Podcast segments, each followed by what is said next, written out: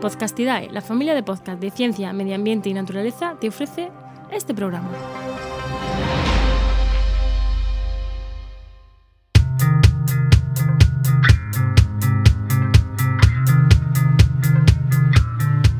¿Qué pasa? Acabas de llegar a El Charco, un podcast de opinión sobre medio ambiente.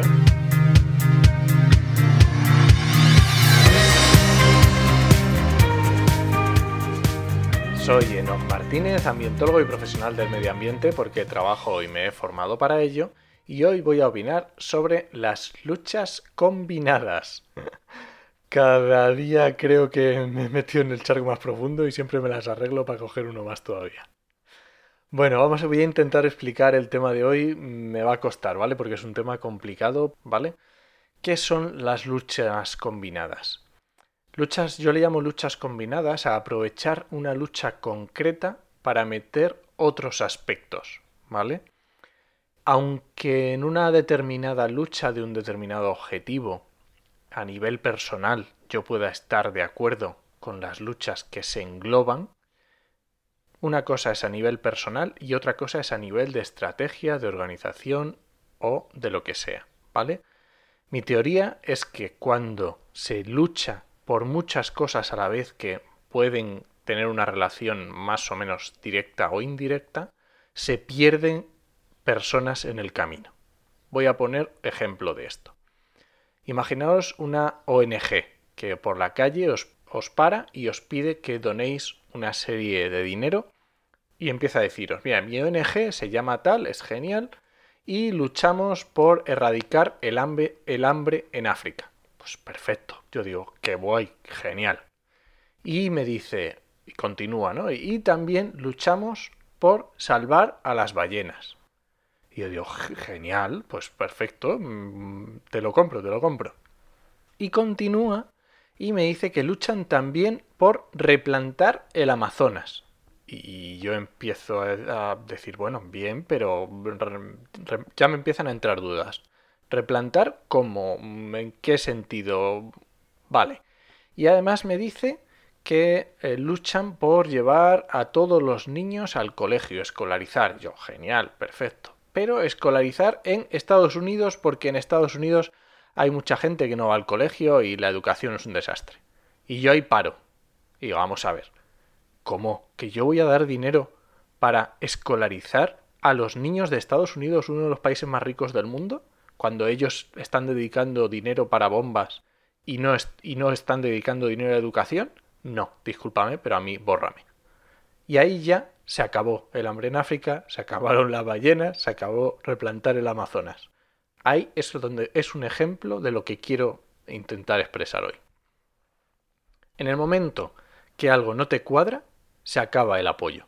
En el momento que algo con tus prejuicios o con tus vivencias no te cuadra, se acabó el apoyo que tú le dabas a esa causa. Cuanto más amplio es el, el espectro de posibilidades, más se va perdiendo personas para esa causa, más vas perdiendo personas en ese camino. Ahora voy a poner algunos ejemplos reales, no hipotéticos, y desde el principio lo repito, yo personalmente estoy de acuerdo con todas estas opciones, pero eso no quita que en una determinada lucha me puedan cuadrar o no. Pongo un ejemplo. La igualdad de género. A tope con ella. Perfecto. Redistribución de la riqueza. Perfecto. Adelante. A tope con ello. República en lugar de monarquía. Mm, vale, te lo compro también. Pero, ¿veríais normal una lucha que metiera estos tres, hiciera un mix, obviamente va a haber personas que a lo mejor no van a estar de que este, les interesa la monarquía y van a decir, no, es que a mí la monarquía me gusta, yo no te compro tu programa, aunque la igualdad de género esté muy bien, aunque redistribuir la riqueza esté muy bien, no te lo compro. Incluso una persona que tenga que sea tenga muchos posibles, que tenga mucho dinero, a lo mejor el tema de redistribuir la riqueza no le interesa. Dice, no, yo lo de la igualdad de género te lo compro. Pero lo de redistribuir la riqueza, mm, no.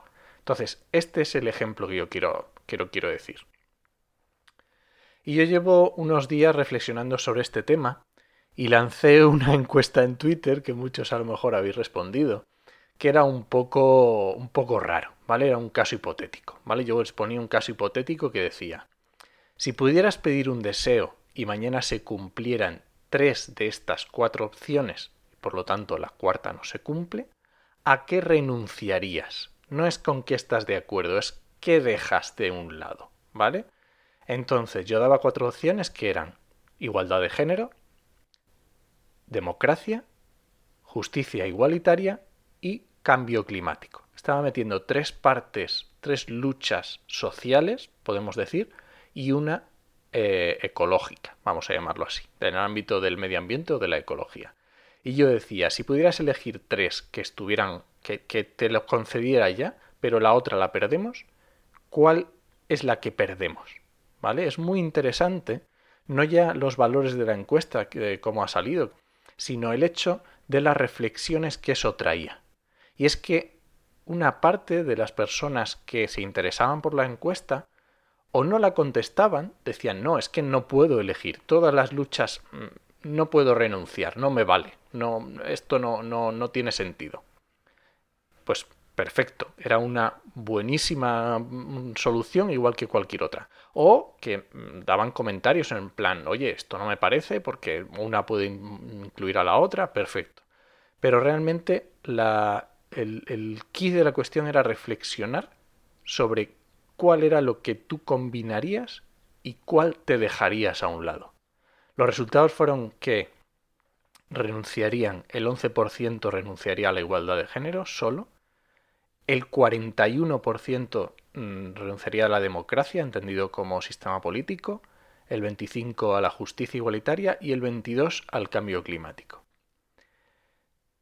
Bien, viendo todo esto y reflexionando sobre todo esto, ¿por qué me viene a mí? Pues a mí me viene por el, un, un campo con el que yo tengo muchas dudas, que es la educación ambiental. ¿Vale? El campo, el campo ambiental llevado a la educación. Y es que resulta que en el campo de la educación ambiental normalmente se incluyen muchas luchas paralelas, igual de válidas, que no desprecio para nada, pero se incluyen dentro de esa educación ambiental y a mí me parece que restan fuerza al objetivo. Cuando uno tiene un objetivo de comunicación, como puede ser en el campo del medio ambiente, la lucha contra el cambio climático, perfecto, contra la crisis climática, si a esa lucha la revistes de otras luchas, puede pasar que pierdas potencia, que pierdas público, porque está muy bien eh, eh, respaldar la vida, está muy bien eh, la igualdad de género, estamos todos de acuerdo. Está, está, muy bien lo que decíamos de redistribuir la riqueza, hacer una, una parte social, pero a lo mejor en esa parte social cada uno tiene su propia visión. Entonces, si el objetivo, la crisis del cambio climático es clara, es objetiva, es directa, nos la dice la ciencia y no hay dudas, ¿por qué nos empeñamos en meter otras partes sociales que cada persona en su foro interno puede querer o no. Y para mí perdemos fuerza de ese mensaje de ambiente, de medio ambiente, de cambio climático. Puede haber un empresario que al que hablarle de beneficio, no como persona, como empresario que tiene una, una, una, responsabilidades y que tiene una empresa que quiere un beneficio. A ese empresario, cuando le queremos convencer del cambio climático, hay que hablarle de las consecuencias negativas que ese cambio climático lleva. A ese empresario pensando en su empresa le da igual la igualdad de género, le da igual el ámbito social. Entonces, si vamos por ahí, a ese empresario le hemos perdido en el camino. Y pongo un ejemplo como podía haber puesto cualquier otro.